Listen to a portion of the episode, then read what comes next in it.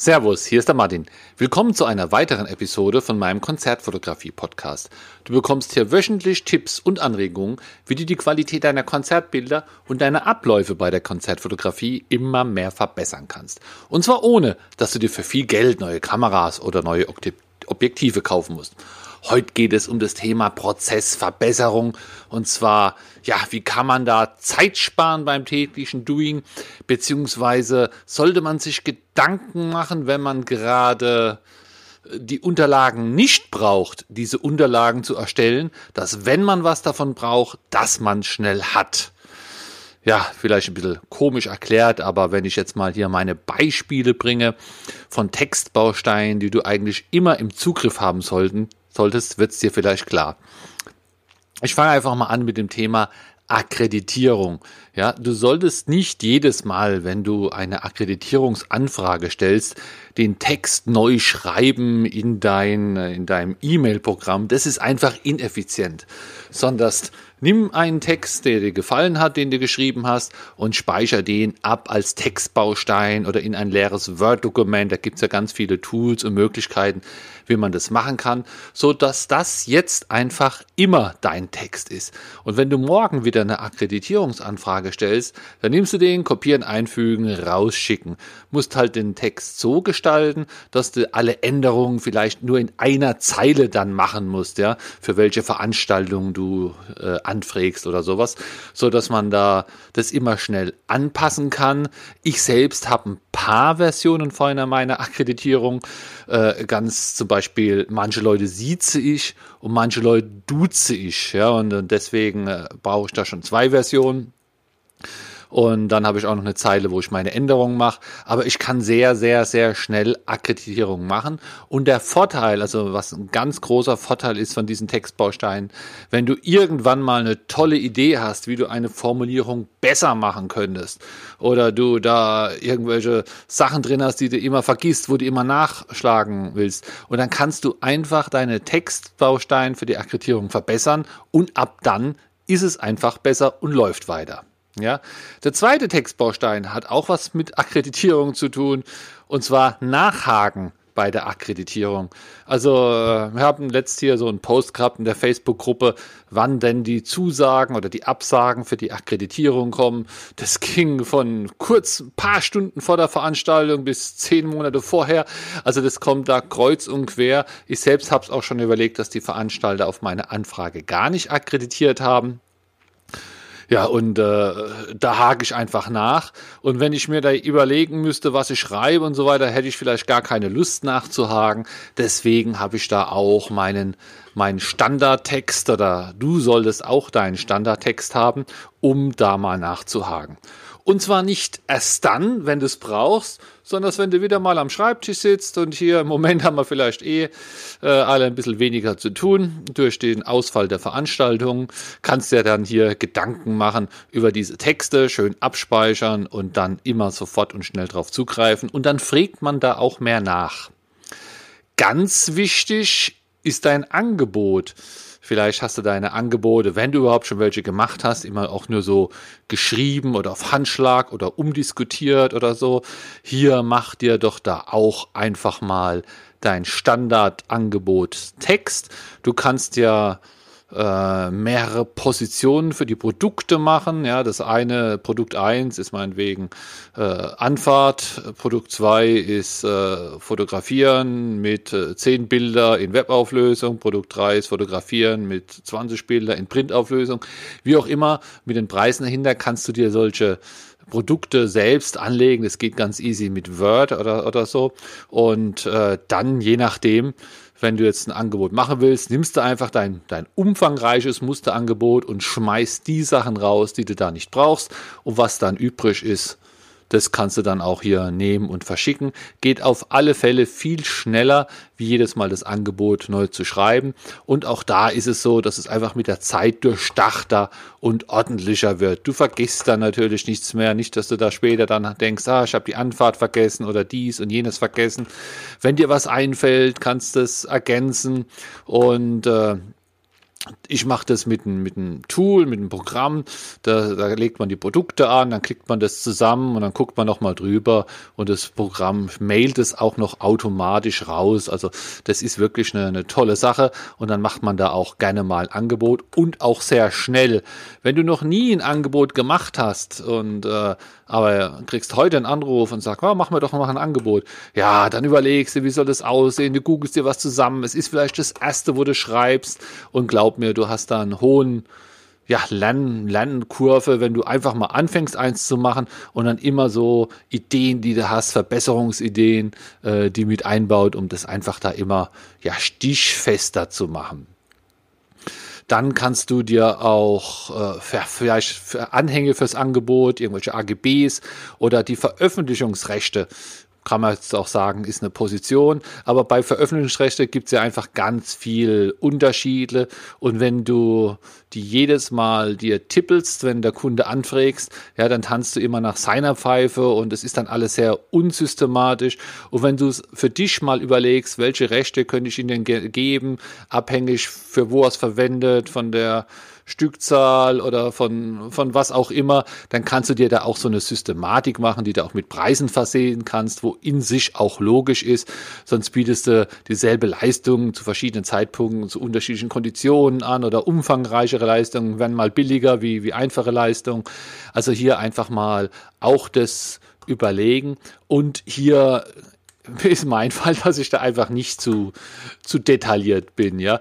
Äh, also man, man kann das schon kompliziert machen, denn, denn ob du fragst, wie groß wird das Bild, wo gedruckt und vielleicht auch da und dies und jenes. Man kann aber auch einfach sagen, Web kostet so viel und Print kostet so viel. Also irgendwo dazwischen drin ist vielleicht die optimale Wahrheit. Wenn es ein hohes Angebot ist, lohnt sich ja wahrscheinlich auch da mal drüber nachzugeben und äh, nachzudenken und nicht einfach da sein, sein Textbaustein zu verwenden. Aber wenn es schnell gehen muss und bei den normalen Angeboten, da macht es einfach Sinn, hier äh, ja, Textbausteinchen zu haben. Und dann auch ja alle Sachen, die den Prozess betreffen, wo du mit dem Kunde hast. Ja, wir hatten vorhin das mit der Akkreditierung zum Veranstalter, aber auch äh, ja, wenn du dem Kunde jetzt Bilder schickst, ist es auch schlau, wenn du da einen Textbaustein hast, sehr geehrter Herr Kunde, anbei sende ich wie, im Angebot, bababa, die Bilder sind auf V-Transfer, bitte machen Sie dies, machen Sie jenes, viele Grüße und so weiter. Äh, dann, wenn man das einmal macht, dann kann man das auch schön formulieren, dann kann man das freundlich formulieren, dann kann man auch weitere Informationen damit reinpacken. Wenn man das macht, wo man die Bilder bearbeitet hat und macht es dann und denkt, oh, jetzt muss ich auch noch einen Text dazu schreiben, dann macht man es eher nicht. Dann heißt es eher Hallo an beide Bilder, äh, Rechnung folgt oder so irgendwas. Also hier, wenn man das einmal hat, äh, kann man das auch schön, schön machen. Und natürlich dann passend zum Angebot auch die entsprechenden äh, Rechnungstexte. Ist bei mir sehr einfach aus dem Angebot. Das kann ich wandeln. Also da wird das Angebot zu einer Rechnung mit genau denselben Positionen, nur oben im Anschreiben steht was anderes. Das Dokument bekommt andere Nummern statt Angebotsnummern, Rechnungsnummern und es kommen rechnungsspezifische Zusätze dazu, wie äh, Fälligkeitsdatum, Konto und so weiter. Äh, aber auch da solltest du dir Gedanken machen, dass die Rechnung, dass du die schnell erstellen kannst. Und im Idealfall, wenn du da einfach dein Angebot irgendwie in die Rechnung wandeln könntest, vielleicht wenn du es mit Word machst, dass du dann einfach dein Angebot so machst, dass man daraus auch eine Rechnung machen kann, wenn man ein bisschen oder ein Teil einfach kopieren kann in die Rechnung, so dass das alles immer hier einfach zu handeln ist. Und wenn du Rechnungen schreibst, ja, glaub mir es, dann denk dir auch gleich mal die passende Mahnung dazu aus. Ja. Eine Mahnung ist eigentlich ein typischer kaufmännischer Vorgang. Es gibt ja tausend Gründe, warum der andere nicht bezahlt hat. Äh, das Problem ist immer, ja, wir sind Fotografen, Buchhaltung macht uns nicht immer Spaß, eine Rechnung schreiben geht vielleicht noch, aber auch noch mahnen da haben die wenigsten Lust. Und äh, wenn du das automatisierst im Sinne von, dass du deine Texte schon mal hast, dann fällt es dir auch einfach eine Mahnung zu schreiben. Dann weißt du einfach, hey, der hat immer noch nicht bezahlt, na, den mahne ich jetzt mal an, dann machst du klack, klack und die Mahnung geht raus, wenn dein Text schon fertig ist. Es ist halt einfach äh, ja, die Lust zu finden, extra eine Mahnung zu tippeln, wenn du die noch nicht Vorbereitung hast, ist da halt einfach geringer. War bei mir nämlich auch so bei meinen ersten Mahnungen damals. Habe ich ewig rumgegoogelt, habe überlegt und so weiter. Und jetzt sind diese Mahnungen fertig und jetzt wird auch eher gemahnt, wie wenn das jedes Mal mit Zeitaufwand verbunden wäre. Für deine Arbeit macht es vielleicht auch Sinn, wenn du Text und Bildbeschriftungen dir irgendwo abspeicherst. Das sind jetzt nicht so lange Dinger, aber es hilft dir dann, dass es immer ein bisschen, bisschen einheitlich ist. Ist natürlich hart an der Grenze, umso weniger Text das ist äh, desto schneller ist es ja auch getippt, weil sonst musst du das Dokument aufrufen, äh, rauskopieren, einfügen. In der Zeit ist es auch getippt. Jedoch ist es vielleicht so bei, bei Bildbeschriftung, gerade bei Namen, dass es da gar nicht mal verkehrt ist, äh, das irgendwo zu kopieren und einzufügen, weil ruckzuck hat man sich bei Namen verschrieben, gerade wenn die Namen vielleicht ein bisschen ja, ungewöhnlich sind. Und wenn das Bild dann irgendwo dann im Internet ist oder in Bilddatenbanken und jemand sucht und schreibt es richtig und du hast es falsch geschrieben, ja, dann kommt es einfach nicht als Suchergebnis. Und das, äh, ja, dann versaut man sich natürlich äh, Geschäft und guckt dir mal so die Bands ein, an und die Sänger, wie die alle heißen, ob das so Namen sind, wo du denkst, Mensch, da weiß jeder, wie man den suchen würde oder da, da weißt du selbst, wie man es schreibt und dann vergess es natürlich, äh, wenn, wenn, dir das, wenn du denkst, Mensch, das ist zu einfach. Aber bei mir ist es wirklich so, dass bei, bei den Namen der Künstler, also jetzt hier auch eher im, im Promi-Business, als Pressefotograf, dass ich da die Namen in so Tagging-Listen drin habe, um die dann einfach nicht jedes Mal neu zu schreiben. Äh, kann man noch ein paar andere Sachen mit verknüpfen, so dass das auch immer mehr, mehr Vorteil wird. Dann kannst du dir auch machen Sachen, wo deine Veröffentlichungen betreffen, also CTAs, CTAs hacke ich ja schon dritte oder vierte Episode mal jetzt hier immer erwähnt. CTAs sind Call to Actions. Damit forderst du Leute auf, die deinen Post mit dem Bild sehen, irgendwas zu tun. Da könnte zum Beispiel sein, äh, klickt doch auf www.meinehomepage.de, um weitere Bilder zu sehen oder Klick doch da, um den Newsletter zu abonnieren oder äh, schau dir doch auch mal meinen Instagram-Kanal an und so weiter. Also es gibt da einfach äh, Handlungsaufforderungen und der Witz ist, wenn man die schreibt, dann ja, werden die von den Leuten auch eher genutzt wird, wenn man es nicht schreibt. Also der eine oder andere klickt dann auch drauf, landet auf deiner Homepage, findet da vielleicht was, schreibt dich an und es wird zum Geschäft.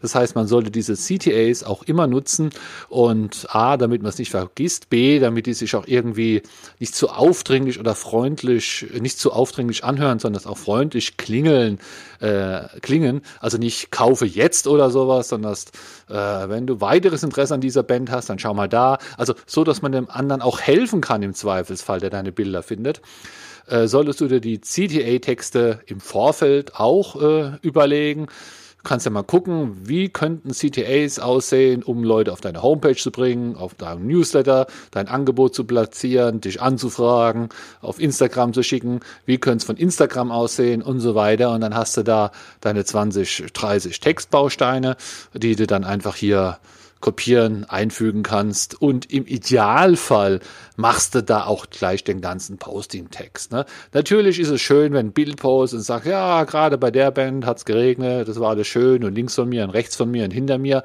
Äh, aber ja, es ist ja auch nicht immer Zeit, so viel zu, zu äh, schreiben. Und gerade wenn du auf Instagram vielleicht jetzt regelmäßig posten willst, jeden Tag, alle zwei Tage und dann nicht die Zeit hast, dann ist es natürlich schlau, irgendeinen Standardtext zu haben, den du daneben kannst. Und wenn du schon zwei oder drei Standardtexte hättest, ja, dann musst du nicht jedes Mal denselben nehmen.